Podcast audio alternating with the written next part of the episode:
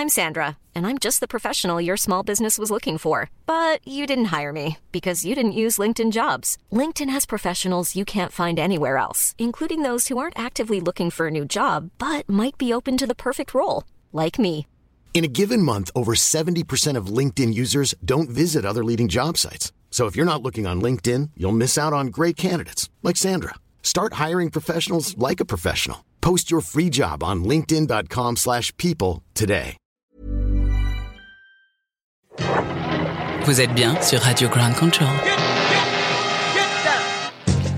Bonjour à toutes et tous, je suis Chris Lag, réalisatrice et journaliste, et je suis heureuse de vous proposer aujourd'hui, à partir du studio de Ground Control, une émission autour de masculinité, féminité, qu'est-ce qu'on en fait? Cette émission est au programme de C'est quoi ton genre qui vous a proposé depuis le 22 mai et jusqu'au 2 juin des expos, conférences, ateliers, spectacles et DJ sets. Avec nos deux invités, Louise Deville et Lucas Greco, je vais maintenant vous présenter et aborder ces sujets. Grand contrôle. Grand contrôle. Libre, libre. Libre et curieux. Bonjour Louise. Bonjour. Donc je dirais plutôt pardon euh, Louis Deville puisque Louise aujourd'hui est venue en alter, dans son alter ego drag king Louis Deville. Oui, je suis ravie d'être là. Alors Louis Deville, bah, c'est une, comédienne, comédien, performeuse burlesque et auteur, diplômée d'art dramatique. Elle a commencé sa carrière théâtrale aux États-Unis avec des pièces contre le racisme et le sexisme. Et elle continue en France et en Europe en explorant, exploitant et détournant les codes du genre grâce à ses personnages, et on y reviendra dans cette émission.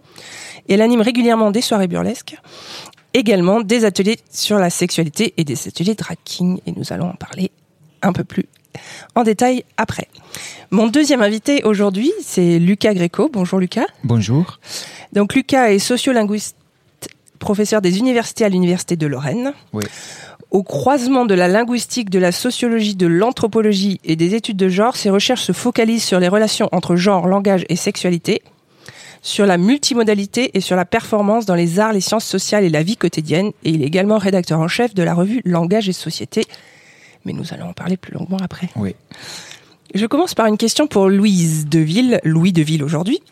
Euh, en fait, tu as fait une approche du genre dans tes études euh, dès, ta- dès ton adolescence, en fait, que ce soit euh, dans tes études, dans le théâtre, mais également dans tes engagements aux États-Unis, je précise. Est-ce que tu peux nous dire un petit peu tes premiers contacts donc avec euh, le genre et les études de genre? Moi, j'ai grandi dans la campagne euh, très conservateur, euh, le fond fond de l'Amérique. euh, Qu'est-ce qu'on appelle la Bible Belt. Du coup, les rôles masculins féminins étaient encore très stéréotypiques, très définis.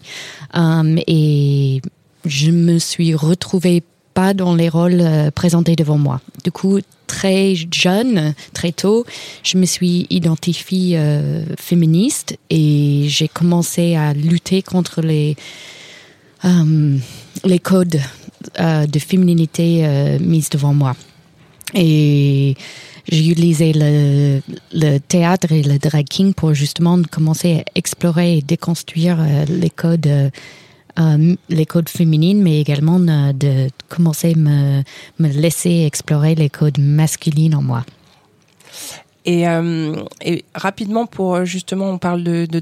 Ton chemin au drag king, en fait, est- on va en parler peu des drag queens, mais on peut dire que c'était celles qui t'ont introduit à, la- pratique, en fait, en inversant le- leur code. Oui, c'est très drôle car encore une fois, je suis de Kentucky. Il n'y avait pas encore une communauté drag king euh, et du coup, j'avais aucune référence. J'ai voulu participer à les spectacles euh, gays, mais comment euh, moi, autant de, de six femmes, euh, je pouvais participer et du coup, c'est très drôle car c'est les drag queens, les hommes transformé en femme, qui ont appris à une femme de se transformer en homme, en renversant des codes, euh, euh, les, techniques de contouring euh, pour raffinir leur visage. Bah, nous, on a fait pour rendre mon visage plus angulaire. La façon qu'ils ont fabriqué leur faux sein, c'était la façon que j'ai fabriqué ma première euh, faux sexe. Et du coup, euh, j'ai adoré. C'était très queer, c'était très communauté euh, et très très ludique. Voilà mon introduction. Et c'est ça, maintenant, ça fait 20 ans que je pratique le drag king et que je, je sais qu'il y a plusieurs façons d'approcher de, euh, euh, la façon de jouer euh, le transformisme masculin. On pourra d'ailleurs aborder cette, euh, cette partie-là dans, dans la deuxième partie de l'émission euh, sur euh, vraiment l'aspect tracking. Je voulais en, venir à Lucas. Euh, comment tu t'es intéressé au genre, toi, avant de parler de ton champ de recherche, hein, juste dans ta vie, quel, quel chemin t'a amené à ces, à ces questions-là?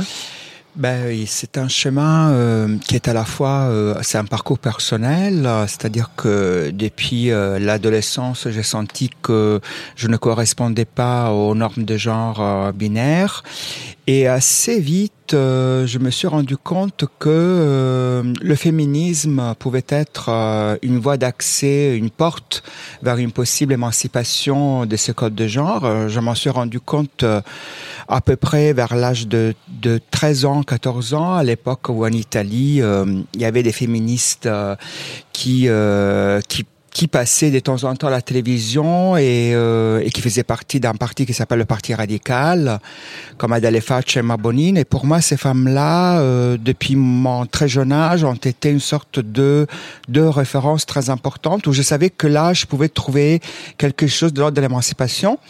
Ensuite, euh, il y a aussi un parcours artistique, c'est-à-dire qu'en pratiquant la danse, euh, je me suis rendu compte que la danse, c'est un champ de de liberté des normes de genre. C'est là où je sentais que je pouvais euh, effectivement voyager dans des espaces libres des normes de genre. Et ensuite, euh, il y a eu, euh, je dirais, à la fin de ce long parcours, la rencontre avec des textes scientifiques qui m'ont fait comprendre que c'est vers là que j'avais envie d'aller, quoi.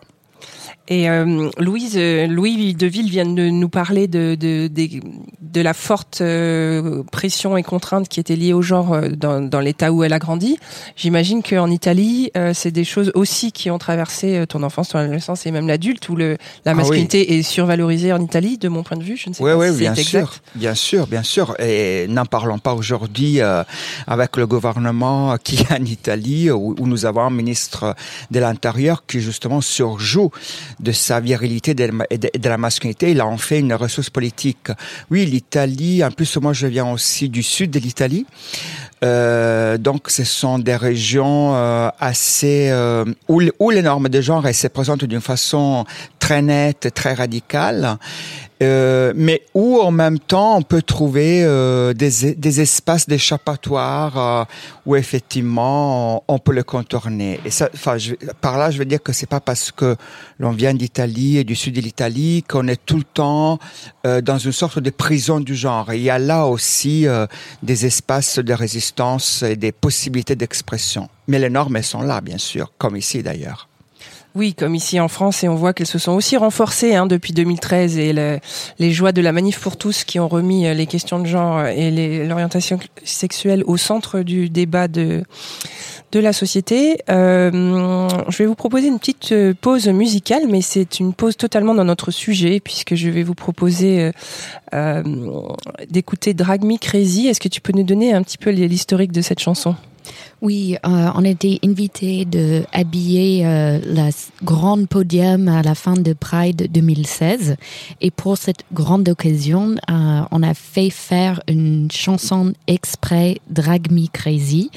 Euh, Chris, peut-être euh, tu as oui, j'ai simplement, euh, c'était effectivement une aventure d'un mois. Donc cette chanson a été entre l'idée et la réalisation a été la musique composée donc par Victor van les chansons ont été écrites par Solange de Dianous alias Moon. Et les trois voix que vous allez entendre, c'est Alota Bouté. C'est le correct la prononciation? Très bien. Daddy Schwartz et Ma Public Thérapie. Et on fait un petit clin d'œil à Lola Desbois qui était la chorégraphe qui à l'arrache a réussi à faire danser 11 kings euh, sur cette grande scène. Et ça, cette chanson a été présentée trois fois en public, ou quatre fois même, je crois, depuis, euh, dans, pour l'occasion des Pride, euh, des Pride. Et on va l'écouter tout de suite.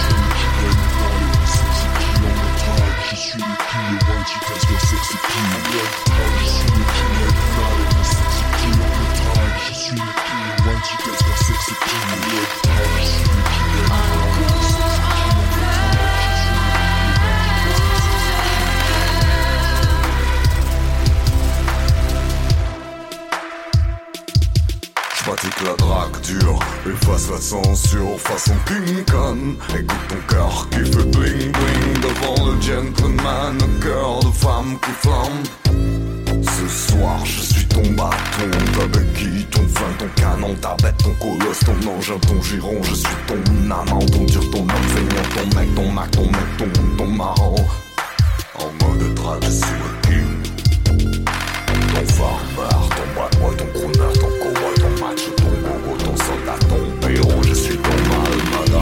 madame.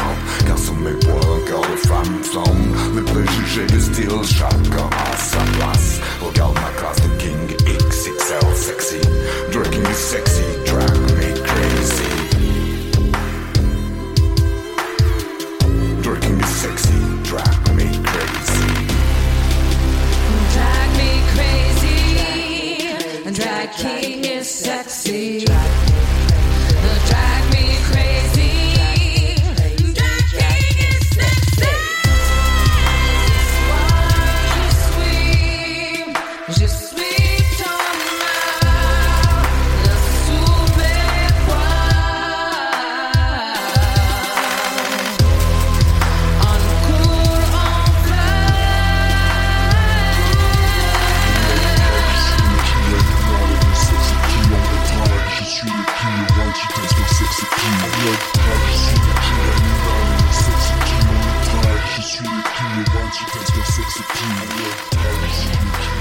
Nous revenons à l'antenne, toujours à Ground Control, dans le studio radio, euh, pour euh, aborder masculinité, féminité. Qu'est-ce qu'on en fait?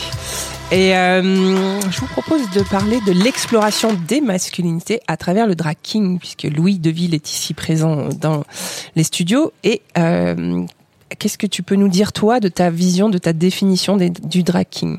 La Oui. tienne, en tout cas. Alors, euh, le drag queen, elle est beaucoup plus euh, euh, connue à l'actuel. C'est génial euh, qu'elle a euh, devenu euh, quasi euh, bah, du, du entertainment standard maintenant. C'est c'est une grande référence euh, sur laquelle on est très contente. Mais euh, souvent, le drag king reste encore à l'ombre et je trouve ça dommage. Pour moi, euh, du coup, pour, pour les écouteurs, le drag king, c'est le transformisme masculine, euh, les souvent pratiqué par des femmes, euh, mais pas limité. C'est vraiment une- de des personnages conscients d'une masculinité surfait. Personnellement, dans mon pratique, j'ai commencé en jouant des, des personnages euh, très théâtrales, très macho, très, encore une fois, surfaits. Et euh, dans mon pratique de 20 ans, je me suis intéressée, euh, c'est quoi la masculinité en moi? C'est quoi le peu que j'ai besoin de faire pour ressortir euh, euh, le mal en moi? Euh, Mais ça, ça reste vraiment ma technique, ma- mon approche perso. Oui, c'est exactement. Donc, euh, j'ai réalisé un, documentaire dans lequel tu as participé qui s'appelle Parole de King. Donc c'est un, long métrage euh, d'une heure euh, 36 euh, sur euh, 21 King en France.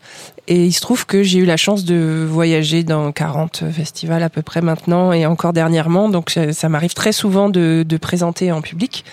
Et j'ai souvent cette question-là à la fin de mais pourquoi c'est aussi caricatural le king, les kings qu'on voit à l'écran?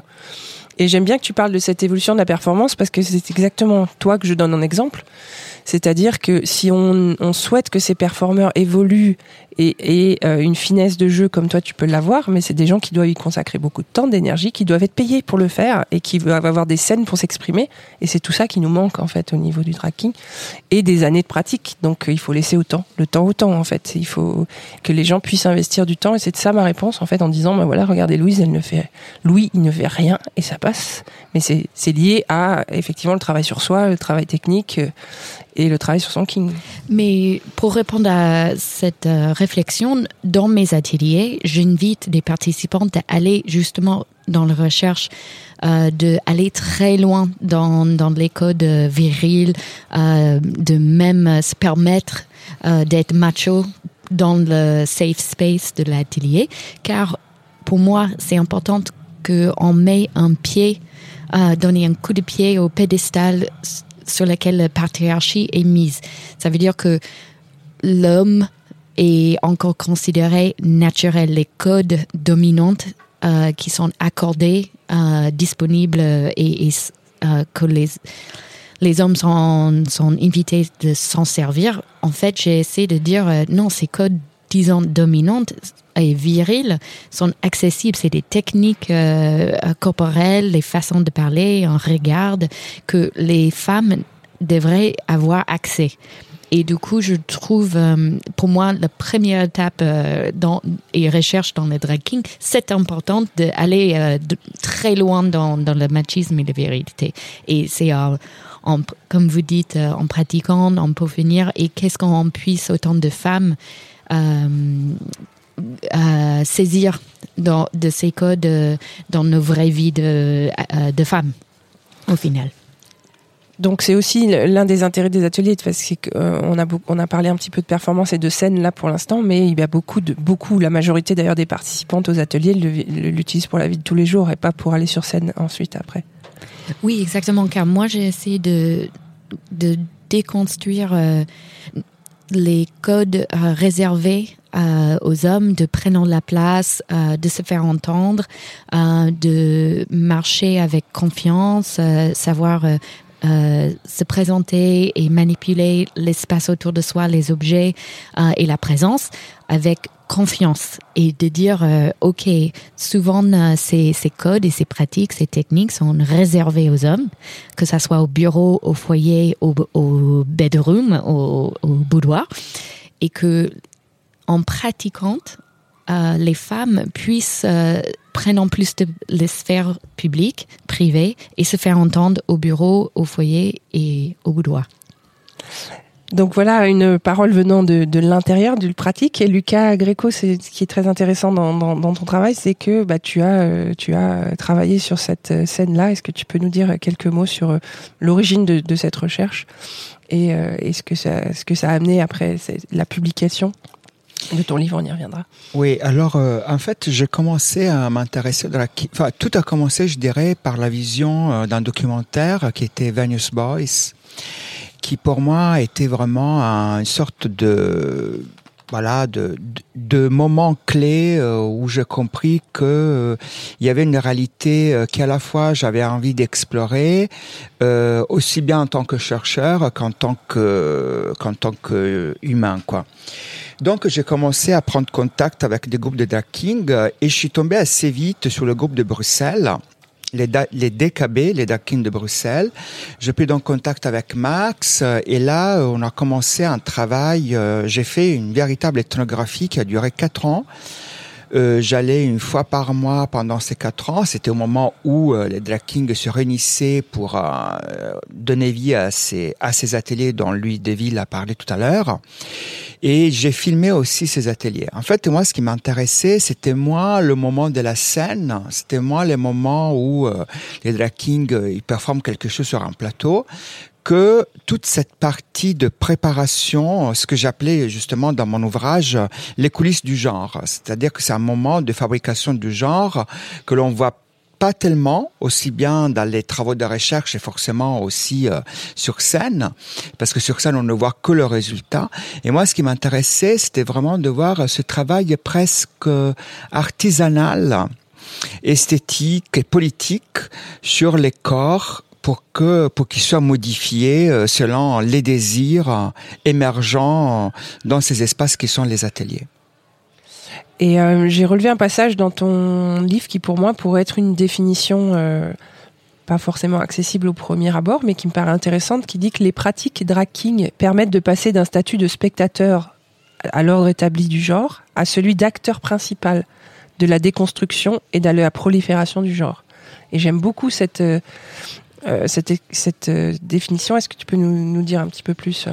Oui, parce que en fait, ce qui est intéressant, en tout cas, ce que j'ai observé chez les Kings de Bruxelles, mais ce que j'ai vu aussi lorsque j'ai rencontré Dredd ou Mildred à New York ou, quelques drag kings que j'avais rencontrés aussi à Los Angeles, c'est que c'est vrai qu'on construit de la masculinité, mais cette masculinité, euh, dans le travail des fabrications, c'est aussi quelque chose qui nous échappe. Et ce que je trouve être super intéressant, c'est que quand on devient acteur de sa propre transformation, on peut avoir dans la tête une idée de masculinité, mais c'est dans la pratique même du maquillage, de la transformation, et le fait aussi qu'on le fasse avec des autres, qu'il y a quelque chose qui émerge d'inattendu et qui n'a pas forcément à voir soit avec le personnage masculin que nous avions en tête avant de nous transformer, ou qui pourrait aller vers des zones un peu plus ambiguës, vers du féminin, vers du clownesque, etc. Et donc, en fait, c'était ces moments de hybridation, de, métissage de genre euh, qui échappent justement au, contrôle, qui échappent à l'intention, qui m'a vraiment beaucoup intéressé euh, parce que je trouve que ça, c'est quand on fait justement une ethnographie de quatre ans, on se rend compte que, par exemple, à la fin, j'avais l'impression qu'on allait vers plutôt une phase post-king, c'est-à-dire que ce qu'on performe, c'est on part en fait avec une idée de de transformation vers la masculinité, mais en fait après ce qu'on fabrique, on sait plus très bien ce que c'est. Et je trouve ça super intéressant. Et, et aussi une autre particularité de Bruxelles, c'est que j'ai rencontré euh, euh, pas seulement des personnes assignées femmes à la naissance, mais aussi des personnes assignées hommes à la naissance, des personnes intersexes, des personnes trans. Donc euh, déjà aussi cette hétérogénéité euh, du public fait en sorte que euh, les, les modes et les résultats des fabrications euh, sont extrêmement hétérogènes et riches. Et j'aurais deux dernières questions sur, sur cette pratique, justement. Euh, bah, pour parler, là, on vient parler de, de- des ateliers, mais il y a aussi la scène, et euh, notamment Cabaret Kings. Est-ce que tu veux dire deux mots sur, euh, sur ce cabaret Louise? Louis Oui, euh, c'est un projet euh, que dans, dans mes productions, euh, dans, notamment dans la scène burlesque, j'ai toujours inclus euh, des performances de drag queen, drag king, euh, queerlesque, euh, mais que j'avais voulu euh, mettre en honneur euh, des performances des kings et du coup c'était le premier cabaret exclu- exclusivement des Kings. Et notamment, on va le faire très bientôt dans le festival We Love Green pour la semaine de Pride, le 28 juin à la Balajo. Tout à fait. Et nous re- redirons les dates et mettrons dans la description de l'émission l'actualité. Euh, donc Lucas, on peut découvrir une partie de la synthèse de ton travail dans un ouvrage qui est sorti en septembre 2018 qui s'appelle Dans les coulisses du genre, la fabrique de soi chez les drag kings. Et vous aurez à nouveau euh, le titre rappelé dans la description. On va faire une courte pause musicale avec Kid de Eddie Preto. Tu seras viril, mon kid, je ne veux voir aucune larme glisser Sur cette gueule héroïque et ce corps tout sculpté Pour atteindre des sommets fantastiques Que seule une rêverie pourrait surpasser. Tu seras viril mon kid. Je ne veux voir aucune once féminine Ni les airs ni des gestes qui veulent dire. Et je sais si ce sont tout de même les pires à venir. Te castrer pour quelques vocalises. Tu seras viril mon kid. Loin de toi ces finesses tactiques De ces femmes origines qui féminisent gros guise Sous prétexte d'être le messie fidèle De ce fier modèle archaïque. Tu seras viril mon kid Tu tiendras dans tes mains l'héritage iconique d'Apollon. Et comme tous les garçons Tu courras de ballon en champion Et deviendras mon petit héros historique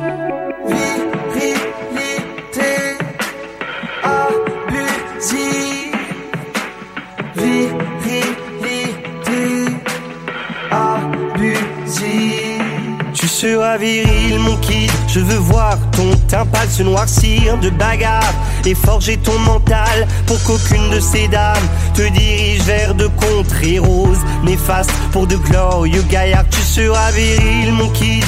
Tu y seras ta puissance masculine Pour contrer cette essence sensible que ta mère Nous balance en famille, elle fatigue ton invulnérable Achille seras viril, mon kid, tu compteras tes billets d'abondance qui fleurissent sous tes pieds, que tu ne croiseras jamais. Tu cracheras sans manière, en tous sens, des fils terre et dopés de chair, de nerfs, protéines. Et tu seras viril, mon kid, tu brilleras par ta force physique. Ton allure dominante, ta posture de caïd Et ton sexe triomphant pour mépriser les faibles Tu jouiras de ta rude étincelle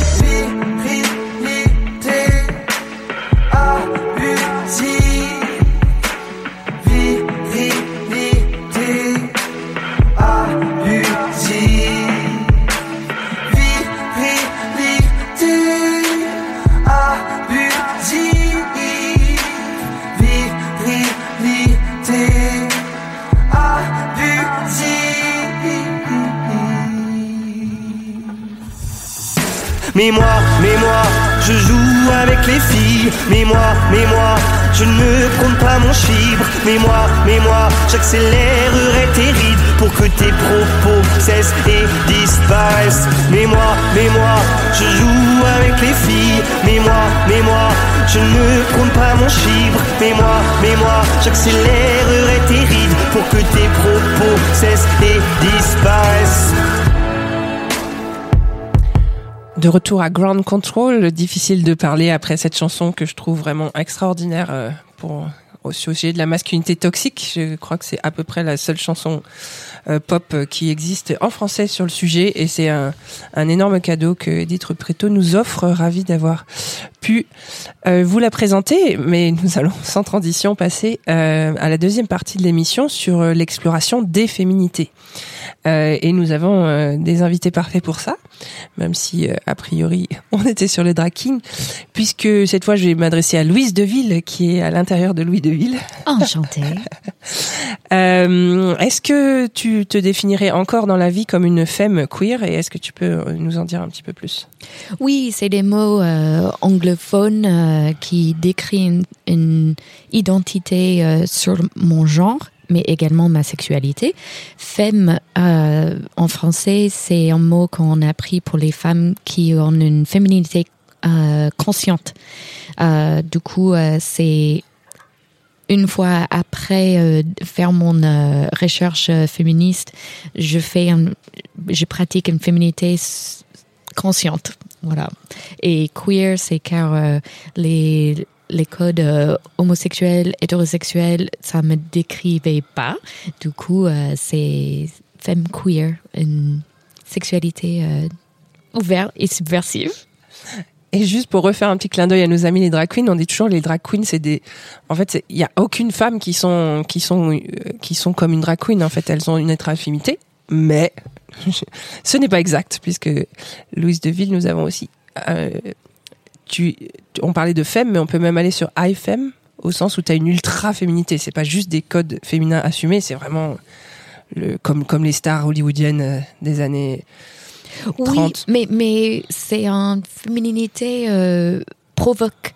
c'est c'est une féminité euh, qui n'est euh, pas pour le regard de masculin ou male gaze euh, comme on en dit en anglais, mais que c'est vraiment euh, surfait euh, et provocatrice euh, en, et, high femme, femme, c'est c'est une féminité réservée et, pratiquée par justement des des gens euh, lesbiennes, queer, euh, et c'est presque euh, bio queen. Ça, c'est un nouvel mot aussi, euh, le drag queen fabriqué, euh, pratiqué par des femmes euh, cisgenres. Et je, justement, je trouve ça génial que on peut également euh, avoir accès et jouer avec des codes de féminité dans une manière euh, subversive et, et queer. Et Lucas Greco, je sais que dans tes recherches, tu as été amené à, travailler sur un autre euh, champ d'expertise également, sur les travestis. Euh, tu peux nous préciser dans quel domaine et euh, qu'est-ce que qu'est-ce que tu as pu observer Oui, à double titre, parce que lorsqu'on s'intéresse au drag king, euh, on est forcément amené à s'intéresser aussi aux pratiques de travestissement et aux pratiques de transformisme ou de cross-dressing. Donc, j'ai fait un travail plutôt historique pour voir comment, en fait, les pratiques drag king s'insèrent à la fois dans une sorte de, de continuité des ruptures par rapport euh, aux pratiques des travestissements classiques, dont on connaît plutôt bien celles qui vont vers la féminité, mais, mais beaucoup moins bien celles qui vont vers la masculinité, qui sont pratiquées par des femmes, par des personnes assignées femmes à la naissance. Et puis, euh, je me suis aussi intéressé aux pratiques de travestissement, euh, parce qu'en fait, lorsque je, lorsque je présentais mon travail sur le drag king, tout le monde n'arrêtait pas de me, de me demander des choses sur les drag queens. Et euh, ce qui est normal aussi, donc euh, je t'amenais tout le temps à faire des comparaisons. Mais en fait, dans tout ça, j'avais l'impression que le drag avait un peu euh, pris tout l'espace des pratiques de travestissement et, et personne ne s'intéressait plus à des pratiques de travestissement très classiques, euh, euh, pratiquées par exemple par par des, par des personnes assignées hommes à la naissance, qui se travestissent en femmes euh, dans, des, dans, des, dans des finalités euh, d'ordre sexuel pour faire des rencontres. Donc, je me suis intéressé euh, à ce type de pratique. Donc, j'ai rencontré effectivement euh, des hommes, euh, d'ailleurs, qui, qui peuvent être gays, mais pas uniquement. Il y en a beaucoup aussi qui se définissent comme étant hétéro ou bi, qui ont ce besoin de se, de se, de se fabriquer une féminité à la maison, à la fois pour être bien euh, chez elle à la maison ou bien pour rencontrer euh, des hommes dits hétérosexuels. Donc j'ai rencontré un certain nombre euh, de de ces personnes-là et je me suis intéressé effectivement à la façon dont dans ces rencontres sexuelles avec des hommes une une une, sorte de fabrique de genre est mise en scène par par les deux coparticipants. Et en fait, comment on sait, comment en fait tout le monde sait que il s'agit de de quelque chose qui est fabriqué, qui est construit, mais tout le monde en fait est excité par cette idée de construction et de fabrication. Et moi, c'est vraiment ça qui m'intéressait parce que ça faisait écho à la fois euh, à, l'accent que j'avais mis dans mon travail sur les drag kings, sur le côté fabrique, mais aussi à tout ce qui relève de la performance, parce que un des traits de la performance, c'est de en fait les processus des créations, des fabrications. Or, chez ces travestis, il y avait aussi le fait que ce processus de fabrication était presque une ressource de désir et sexuel. Et c'est ça qui m'intéressait, donc dans un premier temps. Et dans un deuxième temps, ce qui m'intéressait, c'est que là aussi, il y avait des choses qui pouvaient échapper. C'est-à-dire qu'en fait, euh, tout le monde savait qu'il s'agissait dans une mise en scène lorsqu'un homme dit hétéro rencontre un homme travesti, mais il peut y avoir justement des choses qui échappent aussi bien de la part de la travestie, aussi bien de son partenaire, et qui vont aussi, là encore, vers d'autres espaces de rencontres, de désirs inattendus et pas forcément prévus à l'avance. En fait, c'est toujours que je travaille sur les travestis, sur les drag kings, ce qui m'intéresse toujours, c'est de, de mettre l'accent sur des moments où la performance échoue, où il y a des choses qui échappent à l'intention des participants. C'est ça que je trouve extrêmement intéressant. Parce que c'est aussi un espace de désir. Alors, repartons sur de la féminité qui est totalement maîtrisée, celle-ci, sur ta pratique, euh, Louise Deville, du burlesque, où là, il y a une féminité qui a un tout autre objectif que ce qu'on vient de voir dans ta vie euh, privée de femme queer.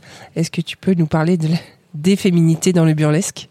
Oui, euh, moi personnellement, j'ai pu ma, euh, me permettre de l'accès au burlesque et l'exploration de la sensualité et en féminité surjouée. euh, grâce à mes recherches euh, drag king, car autant de féministes, euh, j'ai déconstruit toutes les, pressions sociales pour les normes de la beauté et la place de la femme dans la société, nanana, et que en burlesque, c'est vraiment une, exploration de une fémininité et la sexualité euh, féminine euh, qui est euh, surpuissante, surprésente et, que la femme individuelle monde présente le fantasme d'elle-même. Du coup, en burlesque, la sensualité, la sexualité n'est pas pour le voyeur, mais la, la, la, performeuse euh, est, très, est surtout active dans cette, euh, cette fantasme d'elle-même. Et que euh, je pratique du, burlesque depuis euh, 16-17 ans, mais que moi, qu'est-ce que je, je suis très intéressée actuellement, c'est qu'il existe également du boylesque. Et je trouve ça, c'est vraiment très intéressant. C'est quoi la sensualité chez les hommes qui n'est pas, disons, viril et macho, mais la fémininité le, euh, et, sensualité et, et sexualité plus glamour euh, fait par les hommes également. Est-ce que c'est euh, la scène boylesque Est-ce que tu l'as déjà approché, Lucas ça te... Non, non, je n'ai, je n'ai beaucoup entendu parler. J'ai vu, euh, j'ai vu des spectacles de boylesque dans des bars, mais j'ai, je me suis jamais approché euh, vraiment, quoi. Donc, euh, Parce que j'ai été surprise dernièrement de voir une performance justement de- d'une sur, d'une surféminité, d'une sensualité féminine incroyable chez un chez un boylesque. Et euh, c'est vrai que ça ça ça m'a questionné aussi sur euh, sur l'arrivée du boylesque en fait que je connais que je connais moins. Et euh, sans transition aucune, là, on- je vous faire plutôt un kaléidoscope hein, des, des explorations des féminités parce que c'est tellement un vaste sujet qu'en une heure, hein, explorer la masculinité et les féminités, qu'est-ce qu'on en fait? C'était utopique comme sujet. Je vous propose de, de faire une toute petite euh, découverte sur le voguing, qui est un, un, un milieu sur lequel j'ai la chance de pouvoir faire des images et, et réaliser euh, un web documentaire que vous pouvez trouver sur euh, YouTube euh, qui s'appelle Voguer of Paris et un court métrage All That Pose For Me qui tourne en festival. Pourquoi aborder le voguing ici? Euh, Parce que euh, c'est un espace en fait où l'ultra féminité comme l'ultra masculinité est valorisée chez une majorité de la scène ballroom et c'est une majorité d'hommes noirs ou de d'ethnie non blanche.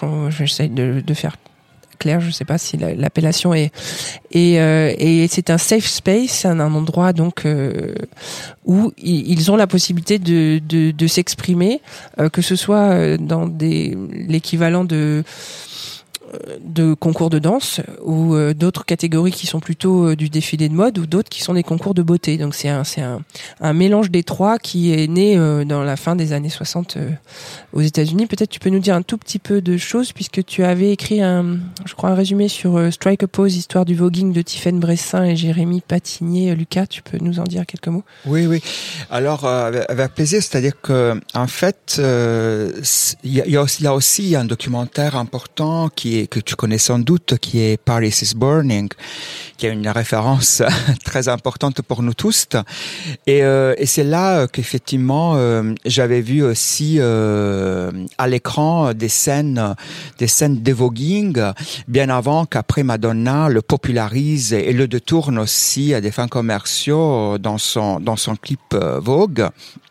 Et c'est vrai que depuis euh, quelques temps aussi en France, on assiste à l'émergence d'une véritable scène euh, du voguing, grâce aussi à des groupes racisés que l'on peut trouver en région parisienne. Mais il y a aussi des chorégraphes comme Cecilia Bengolet et François Chéniaud qui ont travaillé euh, avec des vogueurs et qui ont fait en sorte que le voguing soit euh, réutilisé, réinjecté en fait dans les canons de la danse contemporaine. Donc en fait, ce qui est intéressant dans le voguing, comme tu le disais tout à l'heure, c'est qu'effectivement, elle est pratiquée par euh, par des personnes euh, racisées, où les questions de genre, de race et de sexualité et de classe sociale elles sont extrêmement imbriquées. Il y a une, il y a aussi une chose intéressante chez les vogueurs, c'est que on assiste aussi à la création d'un véritable lexique, un véritable langage. Euh, déjà euh, dans les groupes euh, nord-américains, on parle de houses, de, de, de maisons, qui étaient euh, justement des véritables espaces de sécurité, de, de safe space, des sa- safe spaces pour des gens qui étaient dans des situations à la fois précaires d'un point de vue des, affaires, d'un point de vue aussi professionnel, et qui pouvaient trouver chez ces chez ces personnes qui pratiquaient le voguing depuis longtemps une, sorte de d'accueil euh, aussi euh, aussi pour elle- pour elle euh, il y a aussi une chose très intéressante que je trouve dans le voguing, et là ça touche peut-être plus le côté artistique, c'est que il y a il y a une véritable création esthétique de nouvelles, de, des nouveaux codes corporels, chorégraphiques très importants, ce qui montre aussi le fait que aujourd'hui pas mal de, de chorégraphes s'en inspirent. Et puis, euh, comme je le disais au début, euh, cette euh, cette imbrication très forte entre race, classe, genre et sexualité, qui me paraît effectivement quelque chose qui leur donne qui donne à ce, à ce, à ce mouvement à la fois euh, une caractéristique euh, esthétique, mais aussi politique très forte, comme je disais aussi, euh, avec euh, un, un focus très important sur, le, sur un langage commun qui est pratiqué euh, par les gens qui pratiquent du voguing. Oui, et euh, justement dans les, les, les petites catégories que j'ai essayé de résumer, euh, j'ai oublié les parties realness. Donc, euh, et je pense que la notion de classe sociale est importante dans, dans, Ouais. dans la lecture effectivement Mm. de de de la scène voguing. Et euh, tu as cité des, des, des références. Euh, alors, si vous êtes intéressé pour voir l'envers du décor de ce fameux clip album tourné de Madonna, je ne saurais vous conseiller le documentaire qui s'appelle Strike a Pose, qui euh, que vous pouvez trouver a priori sur Netflix. Je vous conseille d'avoir le moral vraiment. Euh, je vous dis pas pourquoi parce que vous verrez. Euh, J'étais assez hallucinée de découvrir que bon, c'est pas un secret, mais aucun des, danseurs n'avait un lien quelconque avec la scène voguing à l'époque où il a été embauché. Et c'était justement simplement des gestes qui- qu'ils ont appris comme des danseurs et de prendre des techniques de la scène voguing. Mais vous verrez, c'est c'est vraiment, enfin, pour moi, c'est le pire aspect de ce que Madonna a pu faire dans sa vie, même si c'est vraiment quelqu'un de friendly et qui a réussi son coup en étant dans la nuit du 31 au 1er euh, au Stallone Inn à New York, hein, pour être sûr qu'elle soit euh, celle qui inaugurerait l'année de célébration des 50 ans des émeutes de Stonewall en étant sur place. Elle a voulu voler, la- vedette à Lady Gaga. Mais je vous conseille vraiment ce ce documentaire et sur le début de la scène, il y a une fiction qui est absolument incroyable et qui est en train de tourner sa deuxième saison, c'est Pause. Et là, je vous la conseille absolument pour tous les échos que j'ai eus de la scène américaine comme la scène française qui l'ont vue et euh, vous comprendrez effectivement le sens de house qui est un sens premier de maison, vraiment le sens premier. Alors que maintenant, si on arrive de l'extérieur, on pourrait prendre ça pour une troupe de théâtre ou une compagnie, faire ça ou compagnie de danse. Mais house a vraiment le sens de maison à l'origine. Et euh, et je vous propose de faire une une courte pause musicale avec justement euh, un DJ performeur, euh, compositeur et chanteur qui se définit comme euh, fils d'émigrés et PD, qui a fait l'actualité en étant sur les marches de l'Élysée euh, à la fête de la musique, qui vient de fêter les 300 ans de l'Opéra de Paris. Je veux bien sûr parler de Killy Smile avec euh, Slipe My Bunt.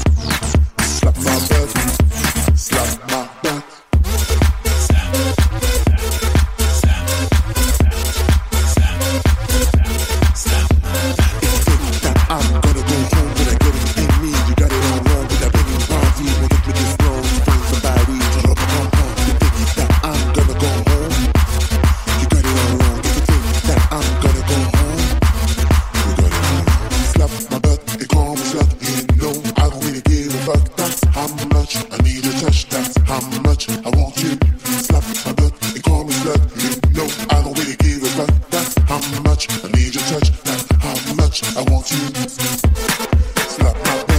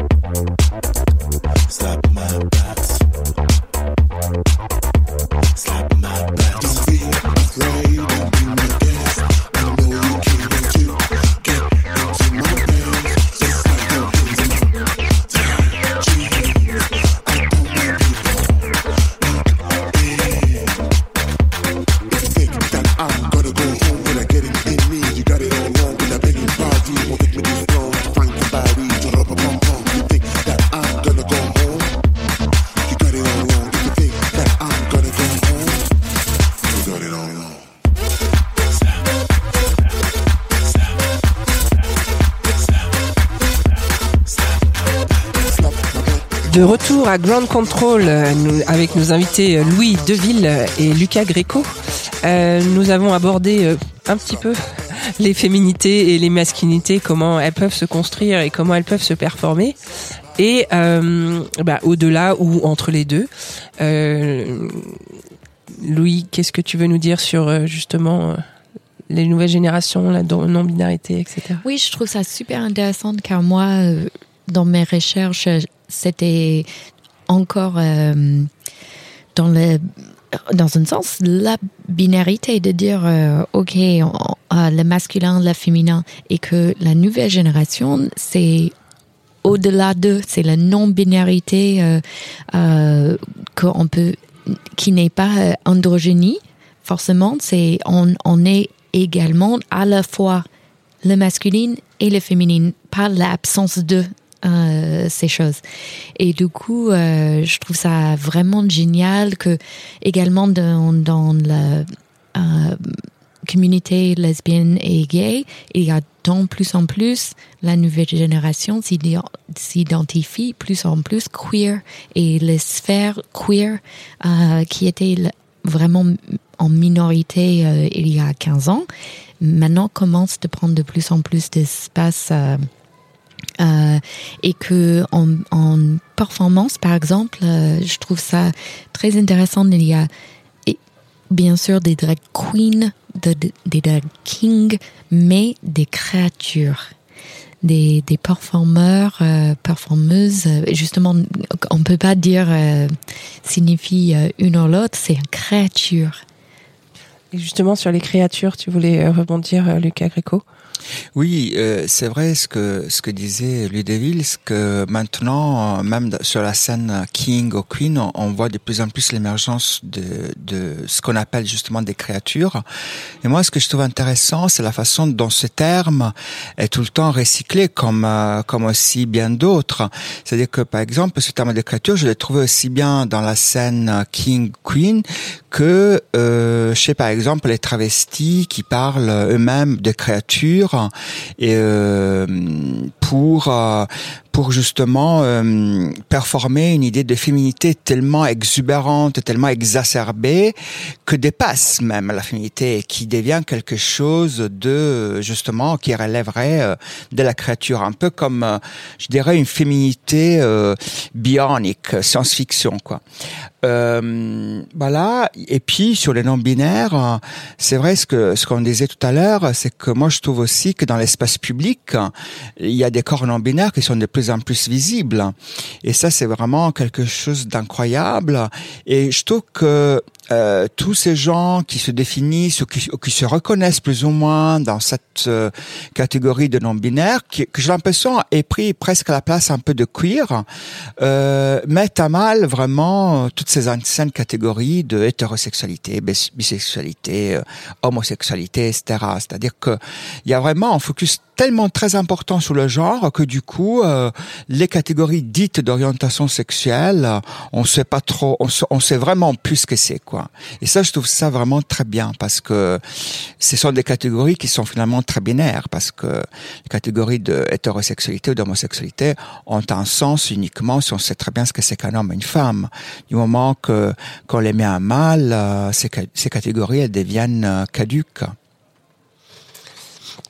Louise, tu voulais ajouter quelque chose sur, euh, sur la notion de créature? Parce que ça t'est arrivé aussi de performer des masculinités très bizarres. Et tu disais que Louis euh, t'autorisait des choses que Louise Deville ne peut pas te permettre ou que dans ta vie personnelle tu ferais pas.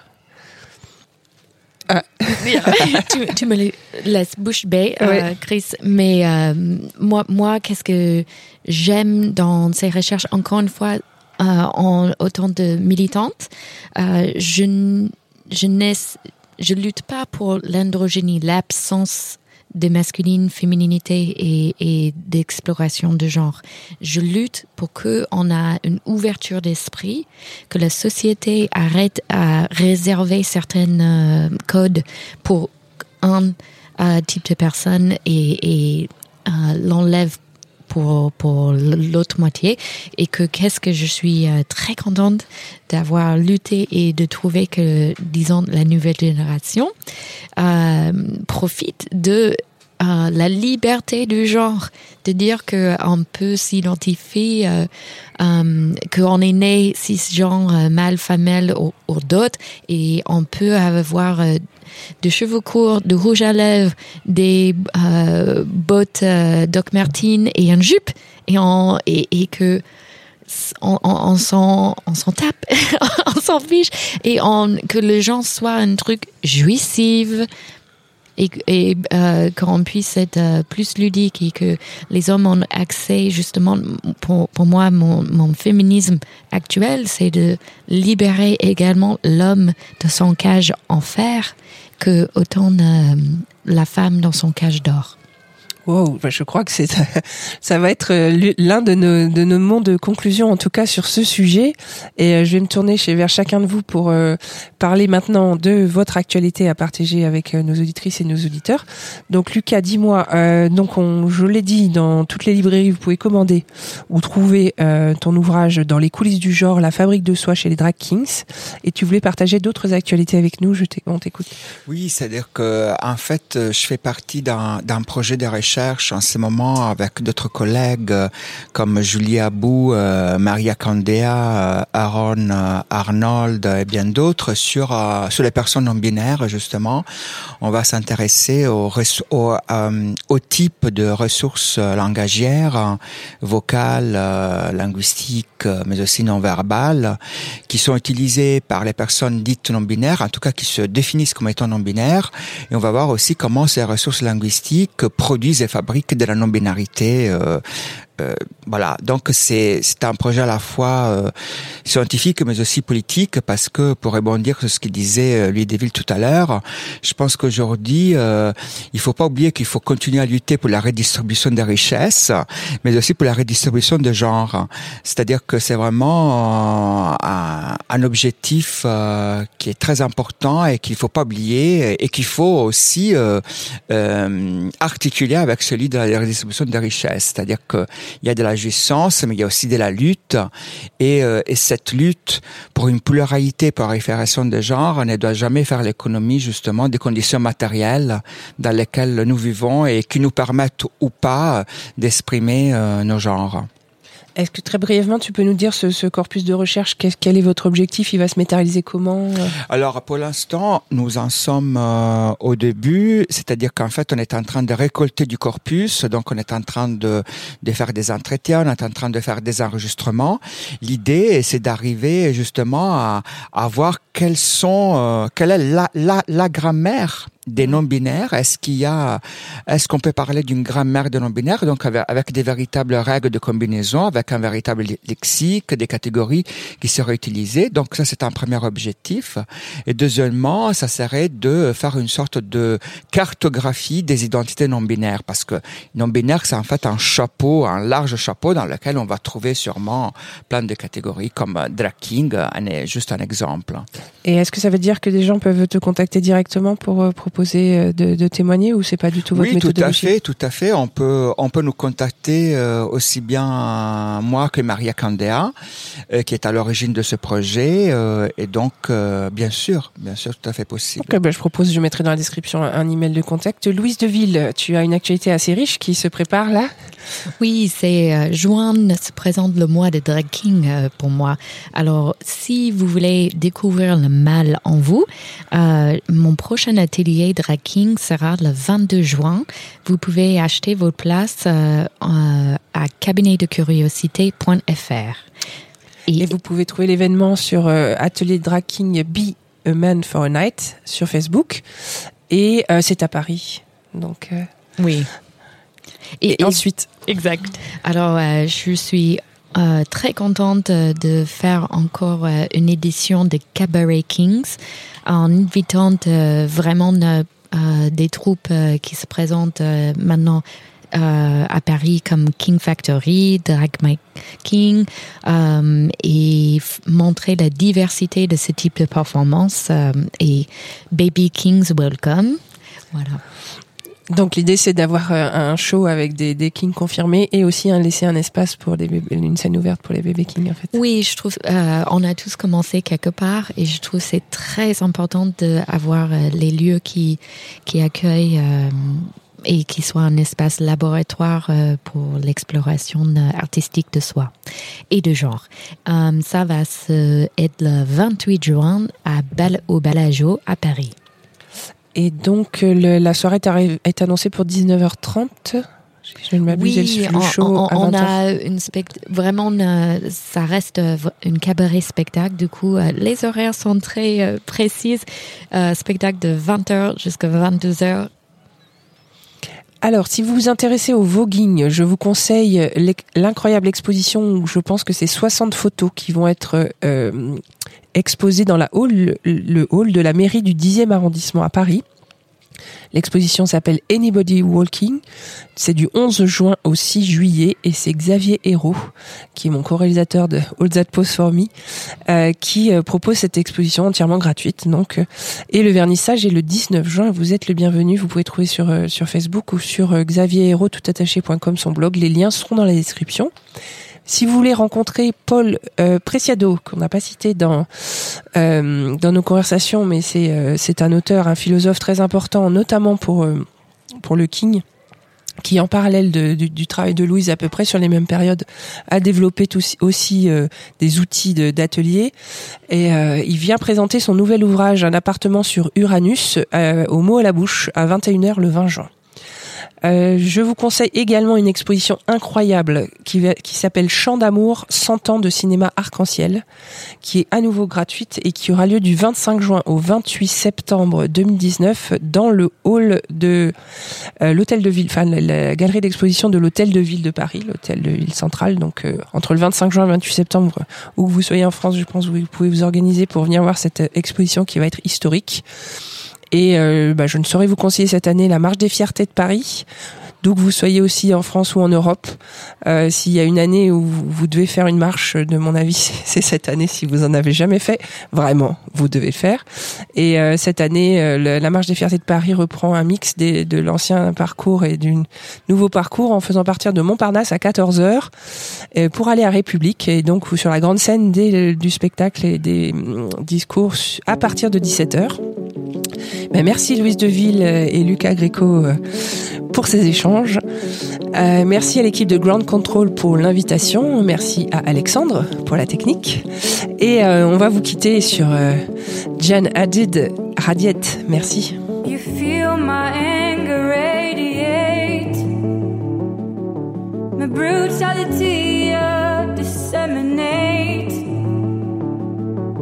Still feels empty around but now, now I can bear the vacancy. I am in danger to be the danger, the quiet anger that troubles water. Smile on my face, I'm going under. Fear radiates, lights up a fire. You feel my anger radiate, my brutality uh, disseminate. Still feels empty around me. But now, now I can bear the vacancy. If you rise with the sun, we will rise together.